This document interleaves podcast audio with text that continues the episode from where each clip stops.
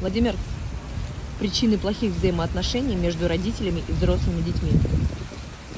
Чаще всего это вызвано неправильным воспитанием самими родителями, это первое. Второе, когда дети реально взрослые, нужно понять, что ребенок взрослый, когда ребенку уже 5 лет. Перестать с ним сисюкать. И все его чаяния, нужды сопровождать разумно, грамотно, даже если нет возможностей финансовых, там еще каких-то. Нужно стараться, чтобы у ребенка все было даже больше и лучше, чем было у тебя, но научить его, его, его при этом, ребенка это все ценить. И в этот момент, когда ребенок выходит уже во взрослый возраст, он становится совершеннолетним, он начинает грубить и хамить только в том случае, если он не получает чего-то, что действительно по праву его, что вы действительно можете дать.